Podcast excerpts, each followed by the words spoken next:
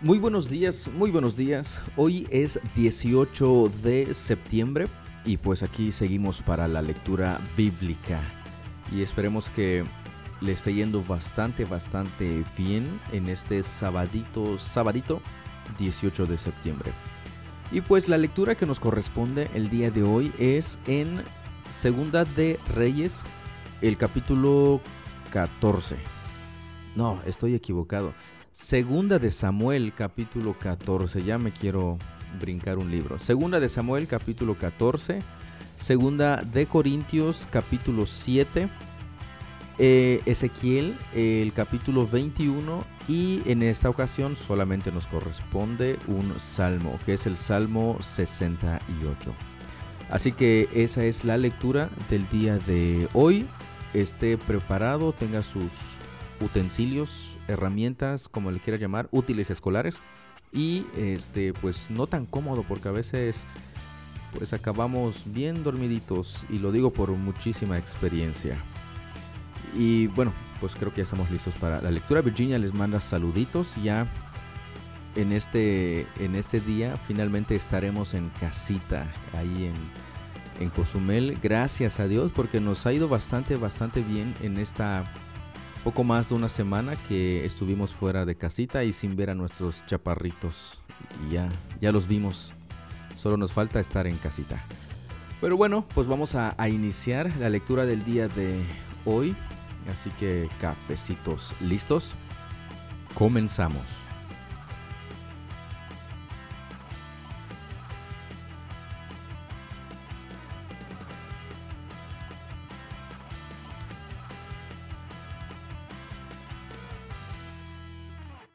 Segunda de Samuel 14. Joab se dio cuenta de cuánto el rey deseaba ver a Absalón, así que mandó llamar a una mujer de Tecoa que tenía fama de ser muy sabia. Le dijo, finge que estás de duelo, ponte ropa de luto y no uses lociones. Actúa como una mujer que ha estado de duelo por mucho tiempo. Entonces, ve al rey y dile la historia que te voy a contar. Luego, Joab le dijo lo que tenía que decir. Cuando la mujer de Tecoa se acercó al rey, se inclinó rostro en tierra con profundo respeto y exclamó Oh rey, ayúdeme. ¿Qué problema tienes? preguntó el rey. Ay de mí que soy viuda, contestó ella. Mi esposo está muerto y mis dos hijos se pelearon en el campo, y como no había nadie que los separara, uno de ellos resultó muerto. Ahora el resto de la familia me exige Entréganos a tu hijo y lo ejecutaremos por haber matado a su hermano. No merece heredar la propiedad familiar. Quieren extinguir la única brasa que me queda, y el nombre y la familia de mi esposo desaparecerán de la faz de la tierra. Yo me encargo de este asunto, le dijo el rey. Ve a tu casa.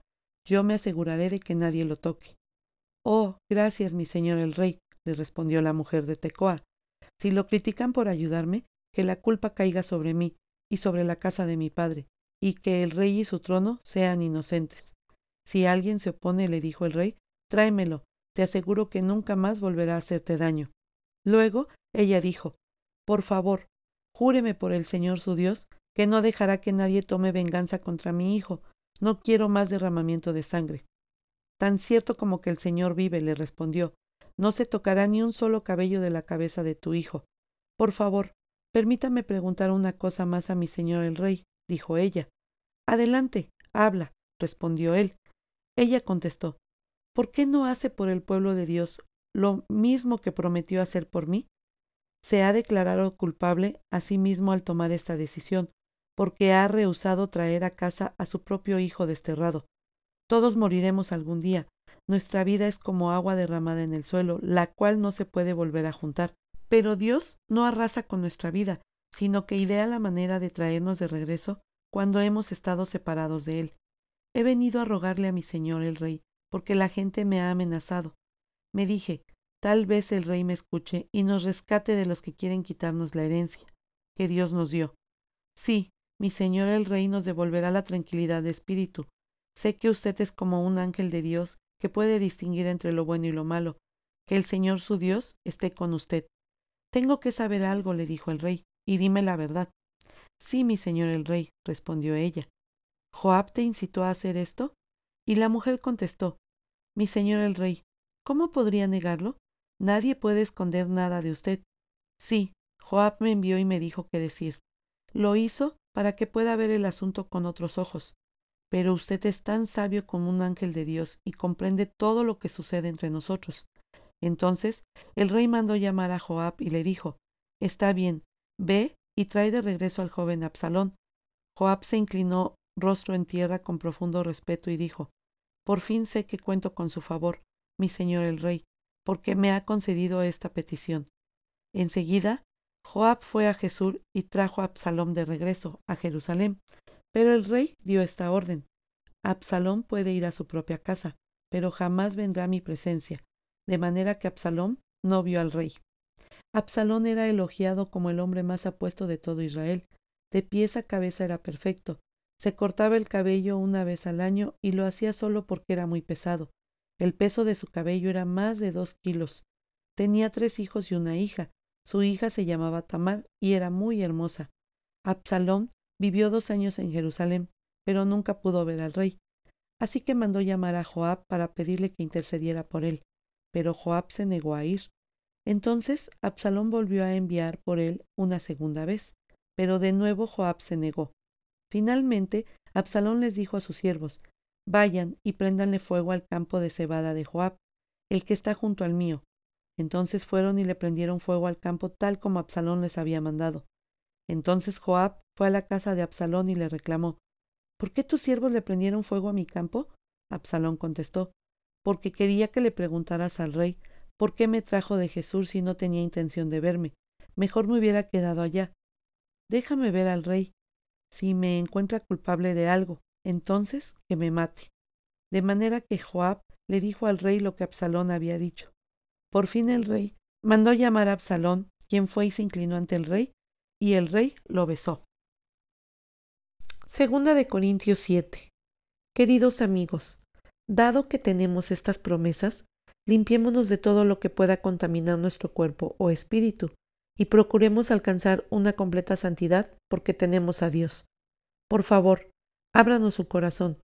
No les hemos hecho mal a nadie, ni hemos llevado a nadie por mal camino, ni nos hemos aprovechado de nadie. No les digo esto para condenarlos. Ya les dije antes que ustedes están en nuestro corazón y que vivimos o morimos junto con ustedes. Tienen toda mi confianza y estoy muy orgulloso de ustedes. Me han alentado en gran manera y me han hecho feliz a pesar de todas nuestras dificultades.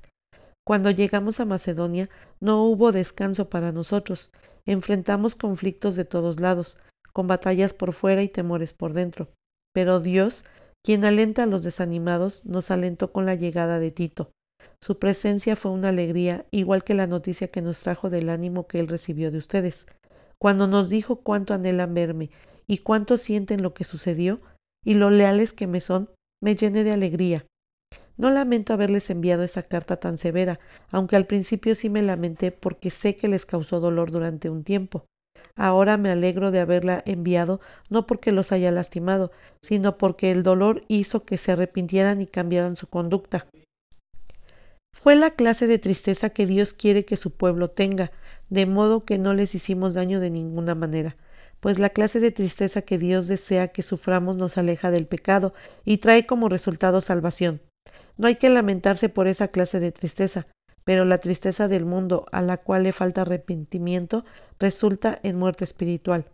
Tan solo miren lo que produjo en ustedes esa tristeza que proviene de Dios, tal fervor, tal ansiedad por limpiar su nombre, tal indignación, tal preocupación, tal deseo de verme, tal celo y tal disposición para castigar lo malo. Ustedes demostraron haber hecho todo lo necesario para corregir la situación. Mi propósito entonces no fue escribir acerca de quién causó daño o quién resultó dañado. Les escribí para que, a los ojos de Dios, pudieran comprobar por sí mismos qué tan leales son a nosotros. Esto nos ha alentado en gran manera. Además de nuestro propio aliento, nos deleitamos particularmente al ver lo feliz que estaba Tito por la manera en que todos ustedes lo recibieron y lo tranquilizaron. Le dije lo orgulloso que estaba de ustedes, y no me decepcionaron. Siempre les he dicho la verdad, y ahora mi jactancia ante Tito también resultó ser cierta. Ahora él se preocupa por ustedes más que nunca cuando recuerda cómo todos lo obedecieron y cómo lo recibieron con tanto temor y profundo respeto. Ahora estoy muy feliz porque tengo plena confianza en ustedes. Ezequiel 21. Luego recibí este mensaje del Señor. Hijo de hombre, ponte de cara a Jerusalén y profetiza contra Israel y sus santuarios. Dile, esto dice el Señor, oh Israel, yo soy tu enemigo y voy a desenvainar mi espada para destruir a tu gente, a justos y a perversos por igual. Así es, eliminaré tanto a los justos como a los perversos. Sacaré mi espada contra todos los que estén en la tierra, desde el sur hasta el norte. El mundo entero sabrá que yo soy el Señor. Tengo la espada en la mano y no la devolveré a su vaina hasta que haya terminado su trabajo. Hijo de hombre, gime delante del pueblo, gime ante ellos con amarga angustia y el corazón destrozado. Cuando te pregunten por qué gimes, diles, gimo por la aterradora noticia que oí. Cuando se haga realidad el corazón más valiente se derretirá de miedo. Toda fuerza se desvanecerá, todo espíritu decaerá, las rodillas fuertes se debilitarán como el agua, y el Señor soberano dice, ¿Está por llegar? ¿Ya está en camino? Entonces el Señor me dijo, Hijo de hombre, da al pueblo el siguiente mensaje de parte del Señor. Una espada, una espada está siendo afilada y pulida. Está siendo afilada para una masacre espantosa y pulida para destellar como un rayo. Ahora te reirás. Los más fuertes que tú han caído bajo su poder. Sí, ahora mismo la espada está siendo afilada y pulida. Se prepara para el verdugo. Hijo de hombre, grita y lamentate. Golpéate los muslos con angustia, porque esa espada masacrará a mi pueblo y a sus líderes. Todos morirán. A todos los pondrá a prueba. ¿Qué posibilidad tienen de ellos? dice el Señor soberano. Hijo de hombre, profetízales y bate las palmas. Después toma la espada y esgrímela dos veces en el aire, incluso tres veces, para simbolizar la gran masacre, la gran masacre que los amenaza por todas partes, que el corazón se les derrita de pavor, porque la espada reduce en cada puerta de la ciudad, destella como un rayo y está pulida para la matanza. Oh espada, cuchilla a la derecha y luego a la izquierda, corta por todas partes, corta por donde quieras. Yo también batiré las palmas y aplacaré mi furia. Yo, el Señor, he hablado. Después recibí este mensaje del Señor. Hijo de hombre, dibuja un mapa y traza en él dos caminos para que lo siga la espada del rey de Babilonia. Coloca una señal en el camino que sale de Babilonia, donde el sendero se divide en dos, un camino con dirección a Amón y su capital Rabá, y el otro camino rumbo a Judá y a Jerusalén, la ciudad fortificada. El rey de Babilonia ahora se encuentra donde se dividen los dos caminos y está indeciso sobre a quién atacar, a Jerusalén o a Rabá, así que el que convoca a sus magos en busca de presagios para que le adivinen la suerte. Ellos revuelven las flechas de la alijaba y examinan hígados de animales sacrificados. El presagio en su mano derecha le indica Jerusalén, sus soldados irán con arietes contra las puertas de la ciudad, pidiendo a gritos la masacre, levantarán torres de asalto y construirán rampas contra las murallas. Los habitantes de Jerusalén pensarán que es un falso presagio, debido a su tratado con los babilonios, pero el rey de Babilonia le recordará a la gente su rebelión, entonces los atacará y los capturará. Por lo tanto, esto dice el Señor soberano, una y otra vez me hiciste recordar tu pecado y tu culpa, ni siquiera intentas ocultarlo. En todo lo que haces tus pecados son evidentes, están a la vista de todos. Por lo tanto, ya ha llegado la hora de tu castigo. Príncipe de Israel, corrupto y perverso, ha llegado el día de tu juicio final, esto dice el Señor soberano. Quítate la corona de joyas, porque el antiguo orden está por cambiar. Ahora los humildes serán exaltados y los poderosos serán humillados. Destrucción, destrucción. Sin duda destruiré el reino y no será restaurado hasta que aparezca aquel que tiene derecho a juzgarlo. Entonces se lo entregaré a él. Ahora, hijo de hombre, profetiza sobre los amonitas y sus burlas. Dales el siguiente mensaje de parte del Señor soberano. Una espada, una espada se desenvainó para tu masacre, está pulida para destruir y destella como un rayo. Tus profetas han transmitido falsas visiones y tus adivinos han dicho mentiras.